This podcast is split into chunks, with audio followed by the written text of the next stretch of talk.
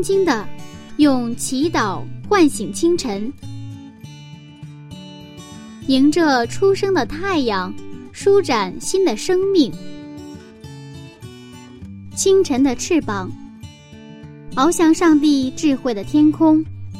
每一个第一时间，我们和你一起从新出发。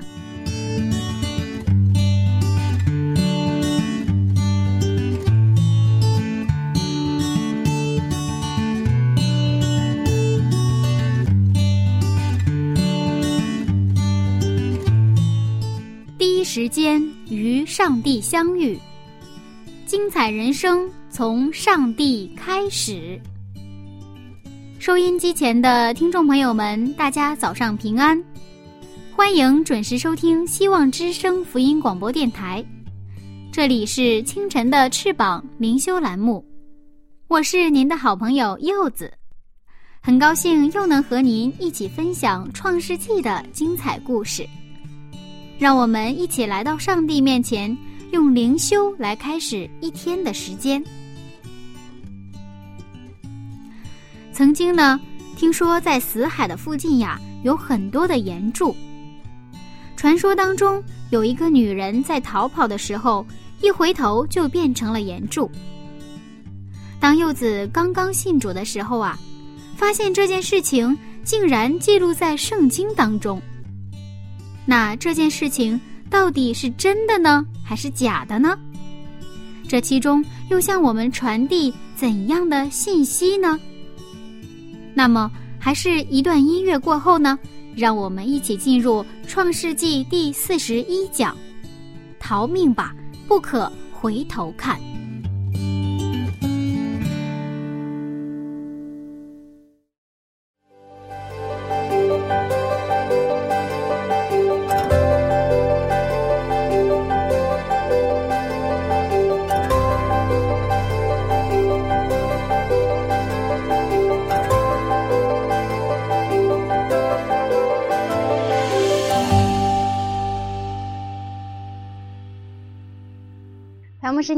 你好，今天我们要进入这个索多玛和俄摩拉的毁灭当中了。嗯、我想就像刚才我们介绍的一样，很多人都好奇这个呃罗德的妻子啊，一回头变成了岩柱，这到底是真还是假？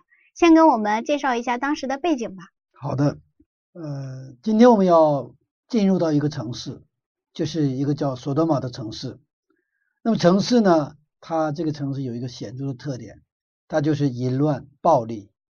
看起来是非常的嗯丰盛，非常的繁华啊，非常的这种文化高度的这个这个集约和发展，但是那里边充满的是那种色情啊、暴力啊这种东西。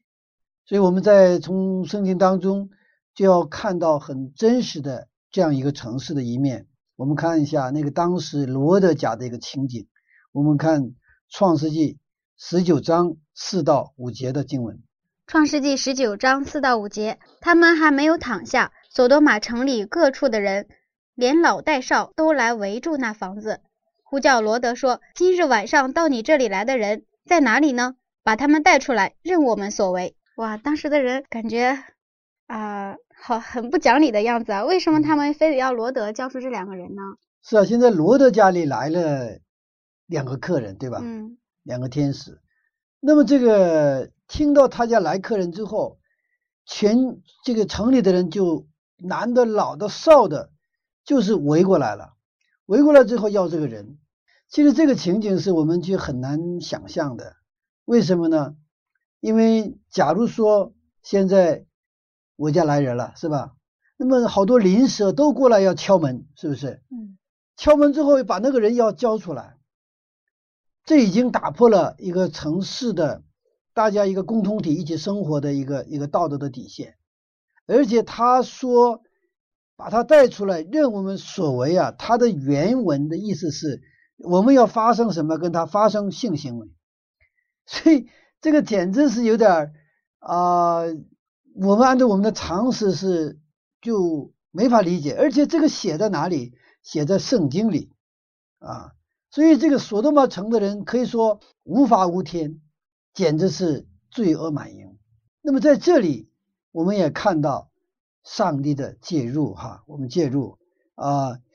那么在这个城市里边，我们知道罗德的这个历史哈，他原来是跟他的这个叔叔亚伯拉罕从加勒底乌尔出来到哈兰，然后一起到了这个迦南。后来他俩两个家就是都是这个牛羊成群嘛，所以无法相处。后来就提出这就分手了，是不是？然后呢，让罗德先选择这个地方。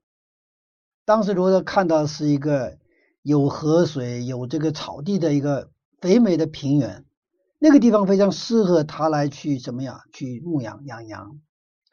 但是他按照他的这个思路走走走，最后就去了那什么地方？就去了这个索多玛城。那么我们后来在这个十九章一节看到，索多玛这个罗德呢坐在城门口。我们看这经文，十九章一节。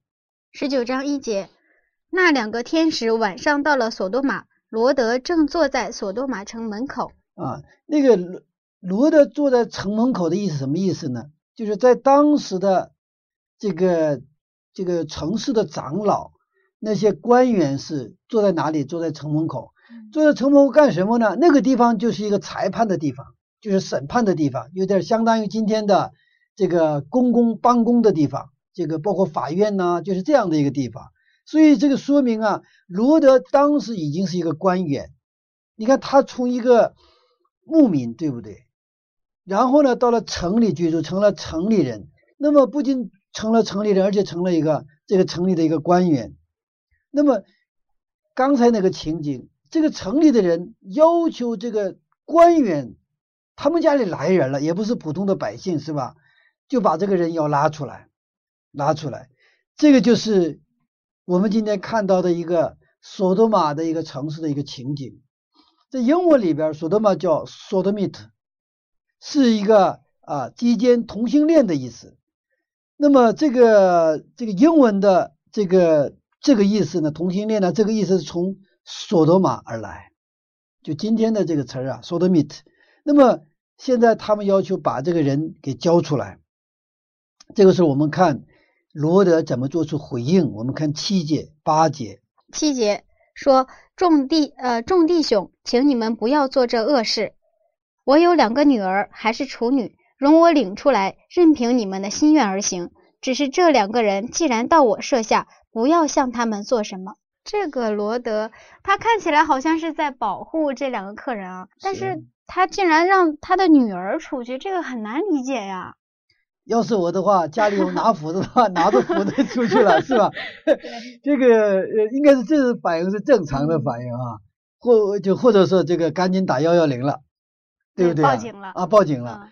但是他现在跟那些围过来的这些人呢，就跟他们商量，他在妥协，能不能我说把我现在把我的两个女儿，这个两个女儿是没出嫁的女儿，我要交出去。这个看起来是保护，为了保护这个两个客人，但是呢，实际上这个说明啊，这个罗德呢在跟什么在妥协？跟罪在妥协，跟这个罪呢妥协，然后。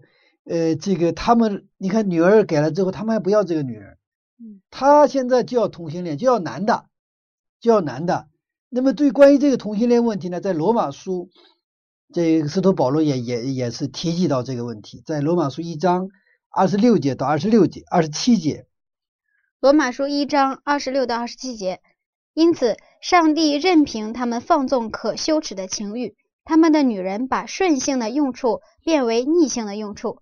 男人也是如此，弃了女人顺性的用处，欲火攻心，彼此贪恋，男和男行可羞耻的事，就在自己身上受这妄为当得的报应。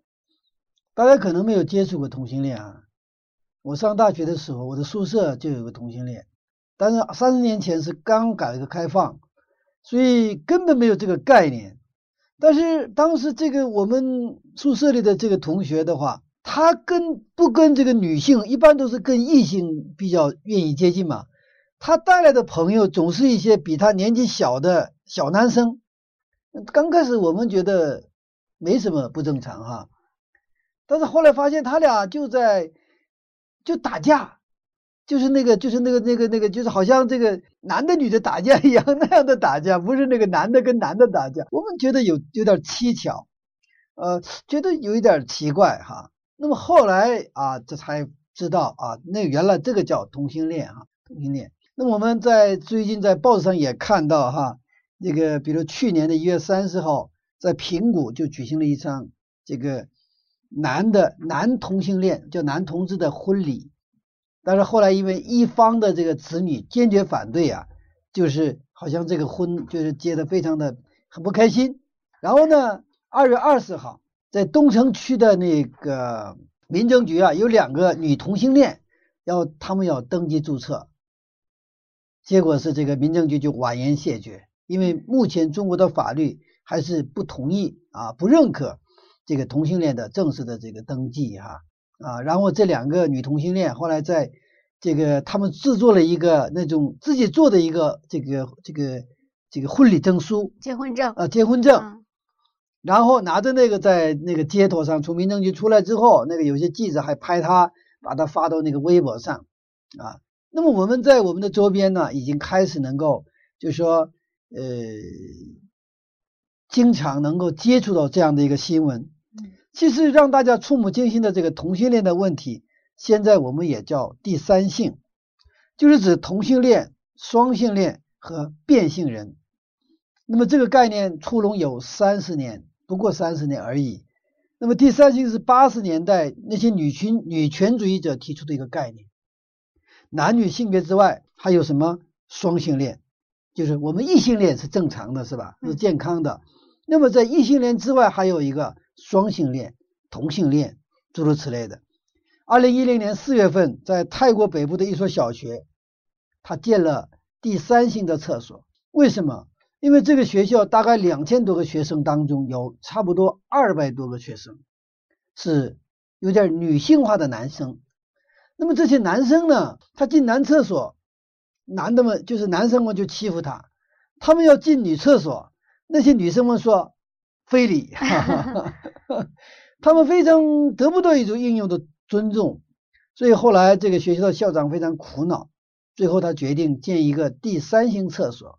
所以这一些他差不多二百人左右的这个女性化的这个男生啊，他就使用这个这个第三性厕所。这是二零一零年的事情，距今也不过两三年的事，这个情况哈。尼泊尔呢有第三性的身份证，那么在去年五月的人口普查当中啊，他们的性别选项就有第三性。印度在二零零九年有大第三性，大概有二十万。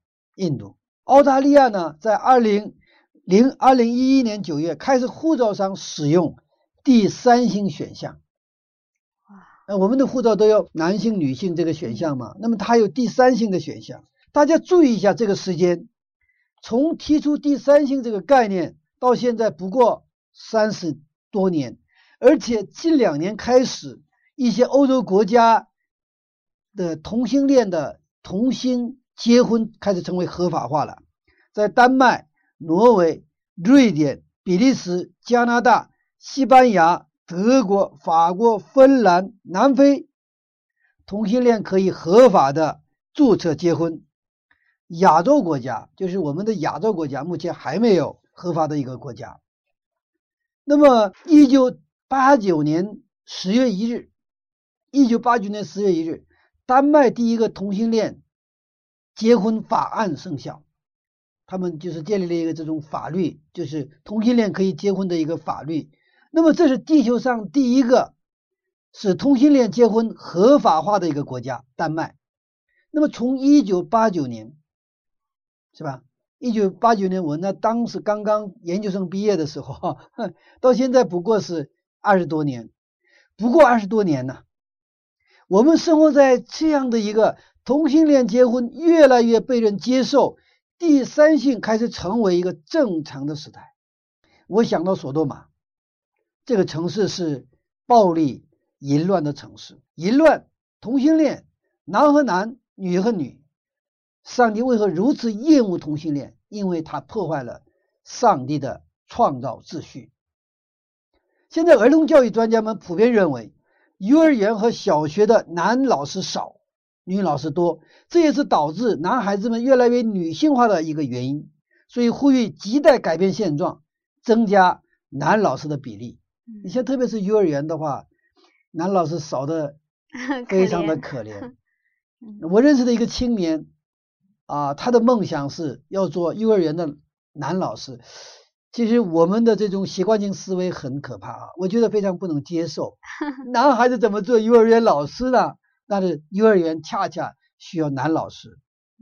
所以圣经也告诉我们说，这些都是一个耶稣复临前的征兆。我们看路加福音十七章二十八节到三十节的话语。路加福音十七章二十八到三十节，又好像罗德的日子，人又吃又喝，又买又卖，又耕种又盖造。到罗德出索多玛的那日，就有火与硫磺从天上降下来，把他们全都灭了。人子显现的日子也要这样。一个罗德的日子，那么罗德的日子，我让我们想起一个挪亚的日子，对吗？嗯。那么挪亚的日子是用洪水审判，那么罗德的日子是用什么？用火来审判。现在整个城的老少向罗德一个索多玛城的官员公开要人。当罗德跟他们商量能否以他的女儿来换客人的时候，他们遭到断然的拒绝。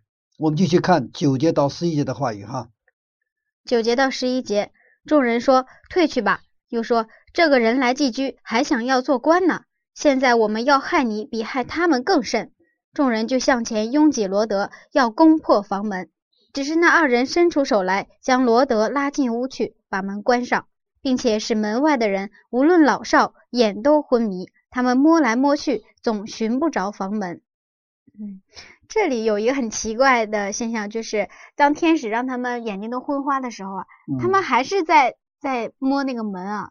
还是在摸是啊是啊，你看这个好像着了迷哈，着了魔一样。呃，甚至他他是当地的官员，还就是就是很轻蔑的说他，你是来寄居的，你不是我们本地人，你是外来的人，你还在这儿做官呢，是吧？所以你退去吧。他们完了是涌向罗德的门口，是不是？这个罗德的门口不是说现在屋里着火了，往门外去拥挤要跑出去，不是这个样子，而是说他们在门外。要拥挤到门口，要进来，要把两个客人要抢出去，是这样的一个情景，是吧？那这个时候，那两个天使，那两个人伸出手来，把罗德拉进屋里去，然后呢，把门关上，然后呢，外边的人都昏迷，就是找不到这个门，但是他们也都不放弃。大家看到这个城市的一种罪恶已经坏到一个极处，是吧？男女老少，一般。这个老人他应该得到有威严，是吧？那也就是说，青年人的话还有情可原，还有少就是少年，哇，这个简直是这个整个城市就现在已经是呃这个罪恶满盈啊，是自取灭亡。我们耶稣基督快要复临，很多的征兆现在都指向耶稣的复临。我们现在刚才谈到现在第三性啊，同性恋呐，双性恋呐，第三性啊。而且是现在，因为这种同性恋、这种双性恋导致的这个艾滋病，对不对啊？艾滋病就就这么来的嘛。那么这些东西都是上帝给我们的警告，是预兆，对不对呀？啊，其实现在每每年有很多的国家花很多的钱去研究艾滋病、艾滋病的疫苗、艾滋病的疫苗，政府投入很多的钱去做，而且好多科学家很智商很高的人，他们一生。要把它当做自己的使命来研究艾滋病疫苗，但是我们回到圣经，回到上帝的话，其实我们回到我们正常的、健康的异性恋的一个婚姻，也就是起初的上帝创造的时候的那个创造秩序。回到创造秩序的话，它这个东西就没有根了。但是这个东西遭到破坏之后，我们即便投入很多的钱去研究啊，艾滋病还是解决不了。而且我相信。即便我们真的有一种疫苗能够把艾滋病根治了，会出来另外一种疾病，防不胜防，防不胜防。所以 罗德的日子如何，耶稣基督复临前的日子也如何。同性恋是向上帝的创造秩序的公然挑衅和对抗，上帝不能不来，耶稣基督不能不来。提到这个同性恋的话题啊，我想应该是现在社会上比较引人关注的话题了。嗯，所以我特别有一个困惑，就是怎样在信仰上哈，从我们这个信仰的角度出发，怎样去对待这些同性恋的人？如果说我们的身边出现同性恋的朋友，我们该怎么去对待他？好，实际上这个是已经是已经是很现实的问题。现在教会当中也有慕道会当中有同性恋。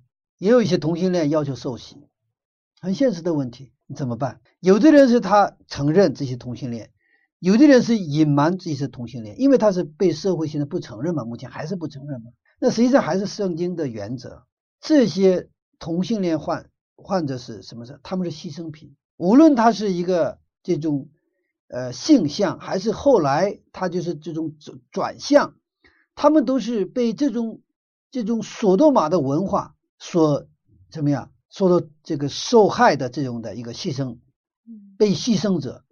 所以说，我们把罪和罪人要分开，这是圣经的原则。我们要爱他们，但是呢，也要指出他们的罪。所以我们在教会里边遇到这种情况的时候，遇到同性恋他要受洗的时候，我们都是跟他们说的很清楚：你愿意不再犯这样的罪吗？你愿意去？整理你的同性恋的那个那个男友也好，女友也好，你愿意吗？这是我们是公然要指出来的。当然，这个东西在教会里是绝对不会公布的，就是我们一对一的交流的时候，肯定有这个层面东西。那么也确实有啊，我愿意。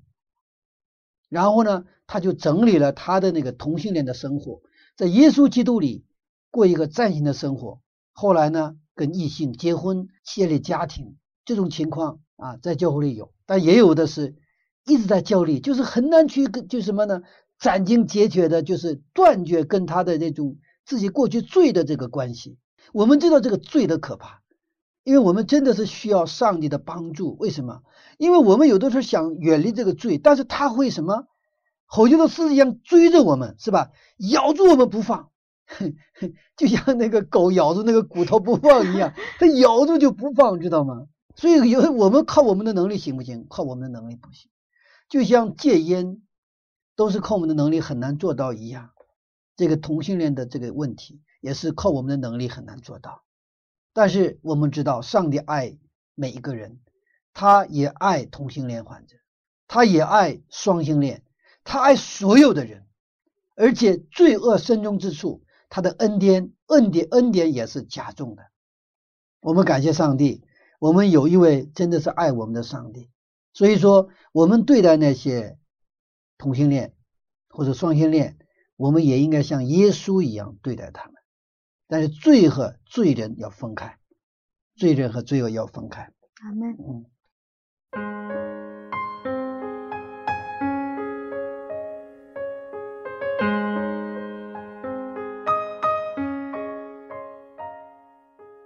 同性恋的确令人很可怕，但是更可怕的是人们对罪恶的习以为常。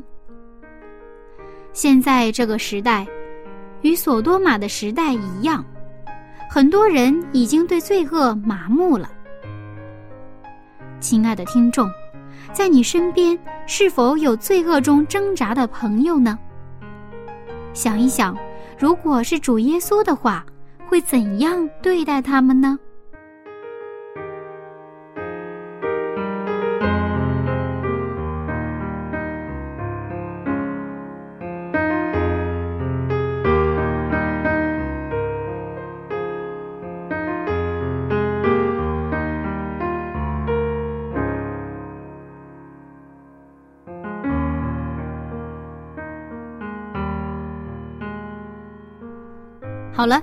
下面还是一起来听一首非常好听的歌曲，来自赞美之泉音乐施工的《得释放》。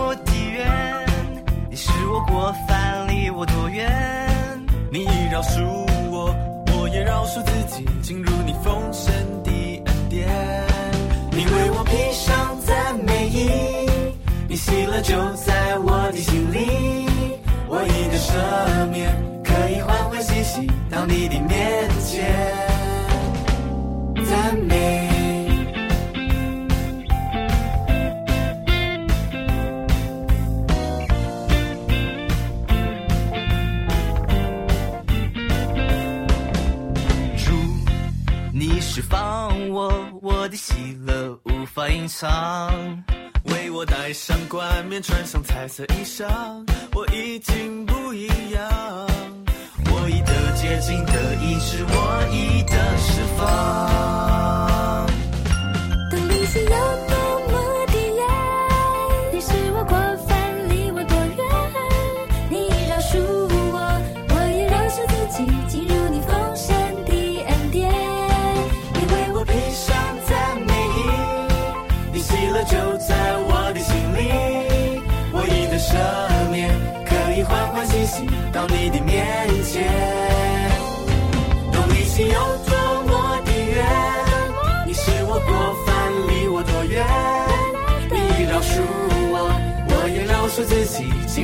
从身体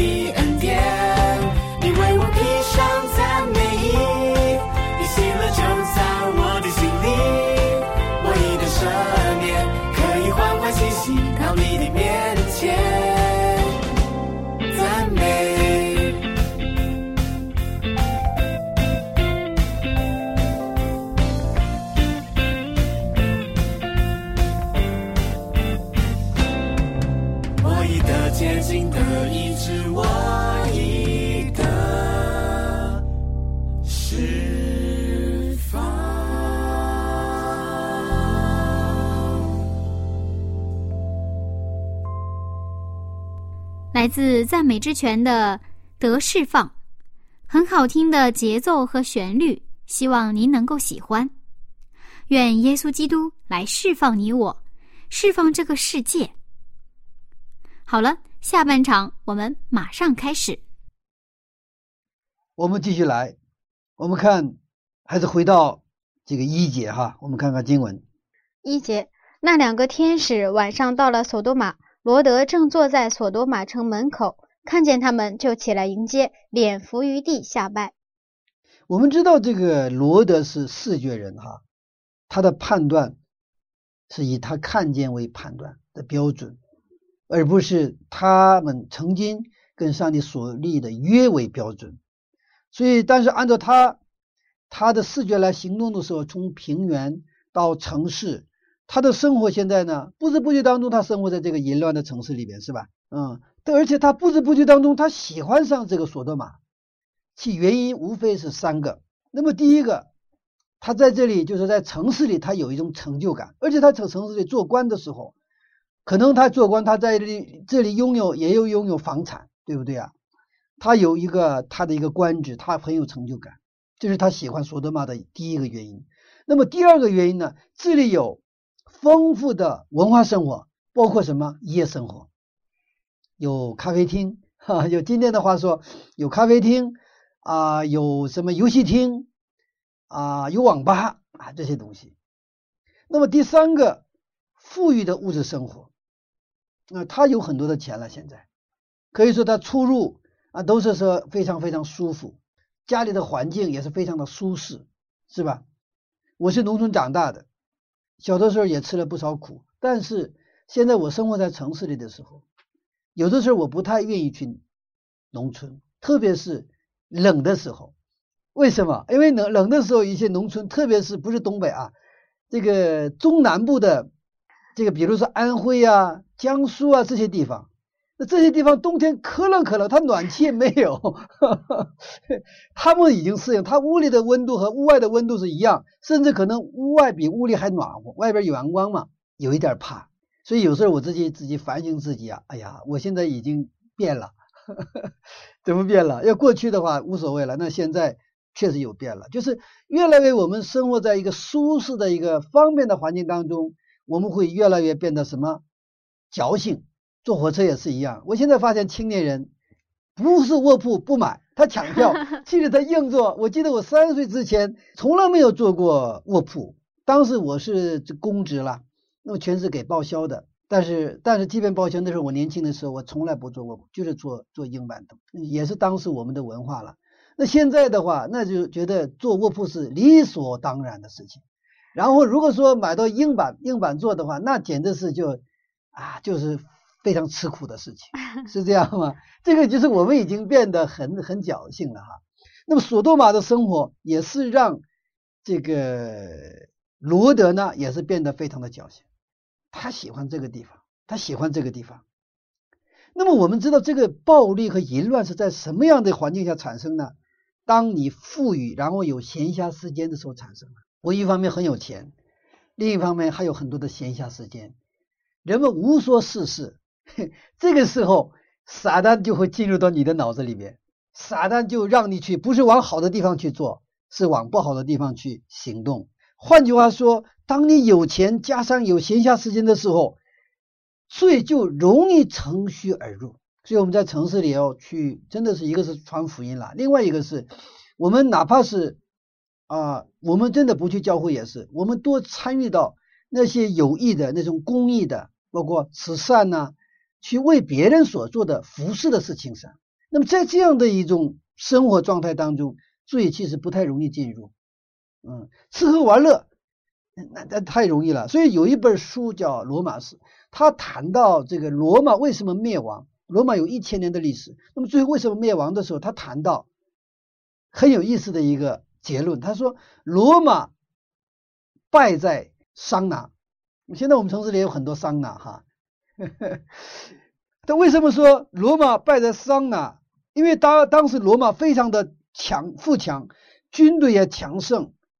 但这国家开始出现了娱乐，开始娱开始出现消遣，就出现这个桑拿。桑拿是非常典型的当时罗马的那个娱乐文化的一种。我们现在有时候看那个罗马的什么一些电影，罗马军团呐、包括斯巴达这种电影的时候，我们看到罗马的那些元老们，他们的谈话好多是在哪里呀？在那个桑拿房里边。哦，电影里面不出现吗？他们就在桑拿房里面嘛。所以当时这个桑拿文化是罗马在衰落之前的，其实最典型的一种文化，是不？就是那个作者他写罗马史的时候，他说罗马帝国的毁灭就是桑拿房。当然这个观点呢是有点偏颇啊，不全面，但是呢也可以说很有特点，有一定的道理啊。当时有一定道理。那当时，呃，罗马的时候，应该基督教也算是国教了吧？是啊，那个到了第四这个四世纪的时候，那么罗马它一开始从迫害基督教到什么呀？到接受了基督教，嗯，推崇开始。然后就开始就成为国教。那当时的这些基督徒他们在做些什么？当时这个罗马的基督教，当成了他没有成为国教逼迫的时候，他还是比较纯粹的。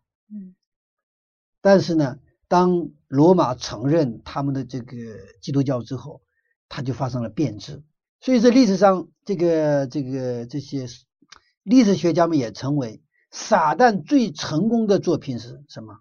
让基督教成为了国教，就是外边他们扑灭这个基督教的这个火焰，扑灭他越扑，这个火星到处就蹦嘛，蹦完了他就是星星什么之火可以燎原。但是后来他接受这个基督教之后，成了国教之后，基督教发生了一个质的变化。什么变化呢？现在整个罗马是都是基督教，需不需要传福音呢？不需要了。整个罗马都是基督徒了，还需要传？没有没有传福音的对象了。嗯，这是一个很大的改变，人们不再动了，只是吃饭就不动一样，去教会礼拜，然后不去传道。那不去传道的时候，他就得属灵的那什么病啊？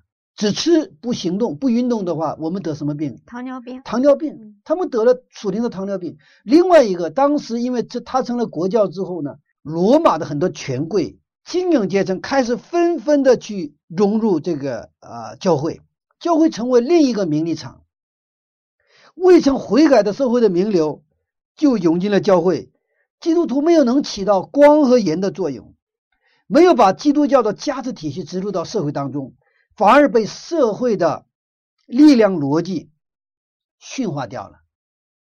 你本来是基督教的那个价值体系，它应该是什么？去影响和去这个去造就这个社会不断的往上成长。现在的这个社会的罗马这个社会的力量逻辑呢，反而驯化了基督教。基督教它成了另外一个名利场，所以这是就是当时虽然有基督教，但是呢，基督教不能去啊去影响社会的原因。这是罗马的时候，那么在索多玛的时候，是不是？是不是也有这个一个一个一个基督教啊？也有啊啊，就是就是基督教前身了哈。那么这个耶和华的信仰。那么罗德他进入城市的时候，他已经是他虽然信上帝，但是他的是信仰什么？他是一个非常我们用今天的话说不冷不热的状态。他是是基这个名义上他是一个信上帝的，他脑子里也有这个概念，信上帝的概念，但是他没有一个很稳固的那种正常的一个信仰的生活，所以他当时罗德。不仅不能影响这个索多玛城，对吧？他是被被影响，而且是他说要商量，那商量已经开始妥协了嘛？他本来是应该断然拒绝，但是还是跟他们商量。这样的时候，你跟罪商量，那罪肯定拿你就耍猴一样耍你。所以说，我们发现哈，我们今天生活在城市里边，如果我们不能有很好的一个团体。不能有很好的信仰的一种啊，那种内化了的那种信仰的一种啊，一种啊，这种呃，一种呃成熟的一个信仰。那么我们无法去影响这个城市。如果一旦你影响不了这个你的社区、你的社会的时候，你的基督教的这种价值，你基督教的这种那些上帝的美好的东西不能去造福于你的一方一地的时候，你肯定会被影响。而且这种被影响时间长了，那么你会什么变质？那罗德在这个苏德玛城里，他本来应该是影响和造福这个城市，因为他的存在、他的价值、他的上帝，这个城里因他而什么蒙福。结果不仅没有给这个城市带来福气，他反而被这个城市的这种文化怎么样同化变质。所以他现在表现出来的情况什么？他是。这个从平原一步步走向索多玛，一点一点像慢火煮青蛙一样。所以说，他当全城的老少来去跟他要人的时候，他没有断然拒绝，而是什么要妥协和商量。他他跟最妥协，就是平时他生活所带来的一个结果。他平时是一点一点妥协嘛，就是。一点点妥协，妥协到现在，到了一个真的很可悲的一个一个一个情况。耶稣在旷野受试探的时候，耶稣没有跟撒旦商量，耶稣断然拒绝，他用经上记着说来回绝。但有时候我们用那个灵巧像蛇蛇以为名，是吧？和罪妥协，其实是只有人和罪商量，和撒旦商量，你肯定。是失败的，你肯定没救的。不过，上帝因着他无限的慈爱和信实，派天使救了谁呀？救了罗德。我们看圣经十二节开始。十二节，二人对罗德说：“你这里还有什么人吗？无论是女婿、是女儿女，和这城中一切属你的人，你都要将他们从这地方带出去。我们要毁灭这地方。”因为城内罪恶的声音在耶和华面前甚大，耶和华差我们来要毁灭这地方。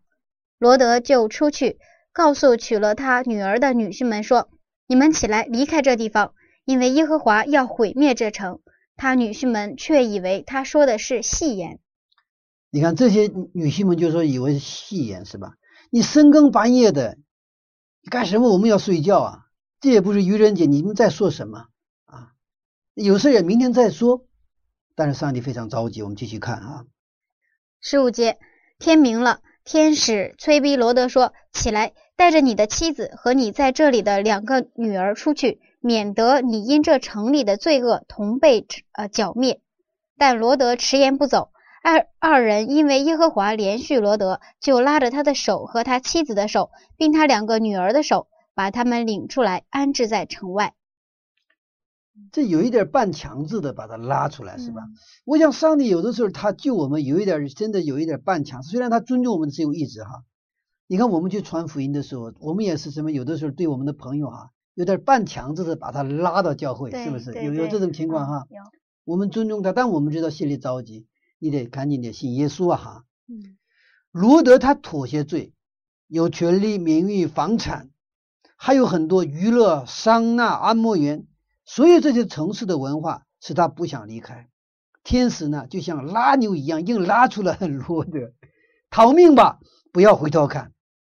其实这句话对我们今天仍然有效。我们从罪的世界当中，我们要逃命，对罪不要再回头看。其实罗德家人唯一的安全的保障保险，乃在于一种与那些人的心与他们的心与索多玛拴在一起的那个层面的东西的斩钉截铁的分离。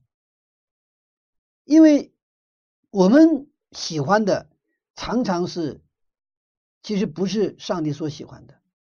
我们看为好的，常常不是上帝看为好的，这就是因为罪的缘故。我们看罗德还商量，把他硬拉出去的时候，罗德其实不太愿意离开哈。我们看十八节开始哈，十八节到二十节，罗德对他们说：“我主啊，不要如此！你仆人已经在你眼前蒙恩，你又向我显出莫大的慈爱，救我的性命。我不能逃到山上去，恐怕这灾祸临到我，我便死了。看哪，这座城又小又近，容易逃到，这不是一个小的吗？求你容我逃到那里，我的性命就得存活。”就那个时候亚伯拉罕住的地方离索多玛也不是很远。如果罗德愿意去往山里逃的话，可以逃到叔叔那里，但是他还现在还要逃到哪里去？城市里还得还是到另外一个城市里去。如果索多玛跑出来了，还要到另外一个城市。他喜欢城市文化，所以城市文化也是真的让人上瘾的一个一种 一种很多让我们习惯了之后吧，我们真的很难释怀，很难去把它放下啊。那么他逃出来，为什么上帝救了罗德？有这么一个问题是吧？嗯，上帝为什么救了罗德？上帝为什么单单拉着罗德出来？其实这个城市里有很多的人，为什么？这里有两个原因啊，一个是亚伯拉罕的中保祷告，还有一个，虽然罗德的信仰现在已经不冷不热了，对不对呀？他是有名无实的信仰，但是他从他的叔叔、他的父辈那里，他传承了一个非常好的一个信仰生活的习惯。什么习惯？他接待两个天使。他跟索德玛的人还是很不一样。索德玛的人是要把他拉出去，是吧？他是接待了这个两个客人，对吗？这个接待客人的这个习惯，也是我们基督徒的一个基本的生活方式。他跟他虽然他不是像那个亚伯拉罕接待那个三个呃那个人一样那样的，有时那个老头子就是白白发飘飘的，又跑过去又跑过来，又指挥，然后呃真的兴师动众，是真是款待他们哈，很慷慨的接待他们。罗德没有像他叔叔那样，但是他你看用无酵饼，垮了无酵饼就是接待他，这个。呃，他的殷勤有礼呢，好好客，那是从哪里学来的？从亚伯拉罕的榜样学来的。这个习惯免于他同归于尽，因为整个索罗玛的城的人接不接待这个天使啊？不接待。卢德接待了。约翰福音一章说，耶稣来到自己的地方，不接待他。耶稣诞生的时候，整个伯利恒。从东到西，大街没有一家人能接待他。后来来到耶路撒冷，没有人接待他。他来到自己的地方，这些人呢都要把耶稣杀死，知道吗？就像今天索多玛城的人接待、对待这两个天使一样的。但是，即便是在这样的境况当中，罗德接待了两个天使。这两个天使，他虽然信仰不是很好，但是有一个这种家庭当中这种呃耳濡目染的有一个什么生活方式、生活习惯。所以我们的信仰不是理论，它就应该成为我们的生活。一个是亚伯拉罕的中国祷告，还有一个罗的他自己，还有遗留下来的那么一点点的很好的，用今天的话说，基督徒的生活方式，使他能够接待了这个两个天使。所以今天我们虽然我们有很多的问题，我们很软弱，甚至我们可能就跟罗德一样，但是我们如果接待耶稣，我们接受耶稣基督为我们的救主，我们殷勤的对待他，我们就能得救。这是上帝的恩典。所以说，现在城市生活的人们，已经很多的人不接待客旅了。我们一般都不愿意往家往家里带人了，是吧？我们探访，一般我们去人的家里都有压力，是吧？我们的生活方式常常拒绝上帝的恩典，我们的任何日常的生活方式也是常常的去借耶稣基督。愿我们都建立基督徒的生活方式，我们款待我们身边的人，款待看不顺眼的人，哪怕是身份很低贱、不会给我带来什么利益的人，我们也要宽待，因为这是主的命令，也是我们基督徒的日常的生活。愿上帝。能够在我们的日常生活当中得到我们的接待。好，我们今天就分享到这里。确实是这样，在城市里接待是一个，嗯、很让人头疼的问题。是很有负担的事情。对，非常有负担，因为要涉及到嗯你要出去买菜呀，还要带到带到家里，这个人的私人空间都被打破了，这样的一个。是的是。好，谢谢牧师的分享。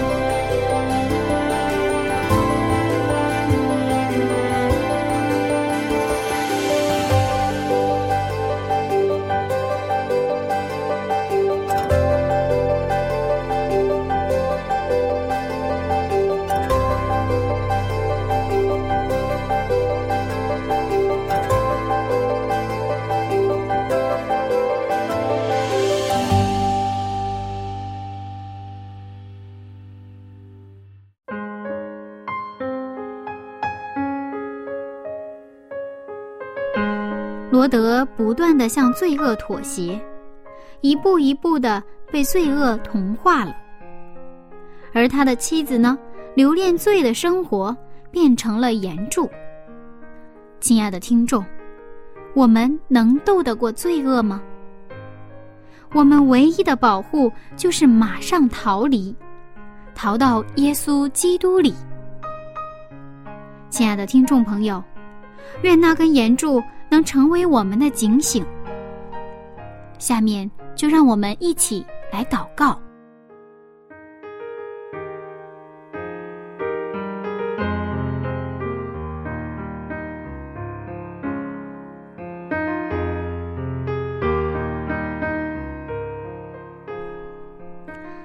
我们慈爱的上帝，谢谢您这样的事情记录在圣经当中，成为我们随时的警告。您知道我们对罪的贪恋，您知道我们真的没有能力。恳求您帮助我们，能够斩钉截铁的拒绝罪恶，逃到您的里面。这样祷告。奉耶稣基督的名祈求，阿门。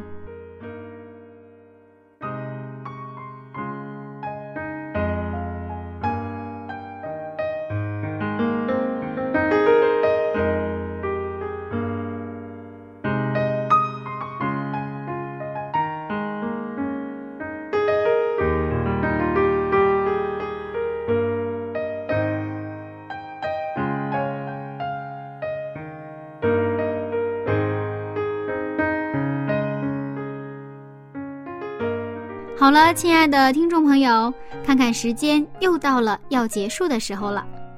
精彩的一天马上就要开始了不知道您今天有什么样的计划和安排呢？愿您今天成为得胜的一天靠主喜乐的一天。感谢您收听柚子的节目今天我们就到这里了下一次分享我们再见哦拜拜。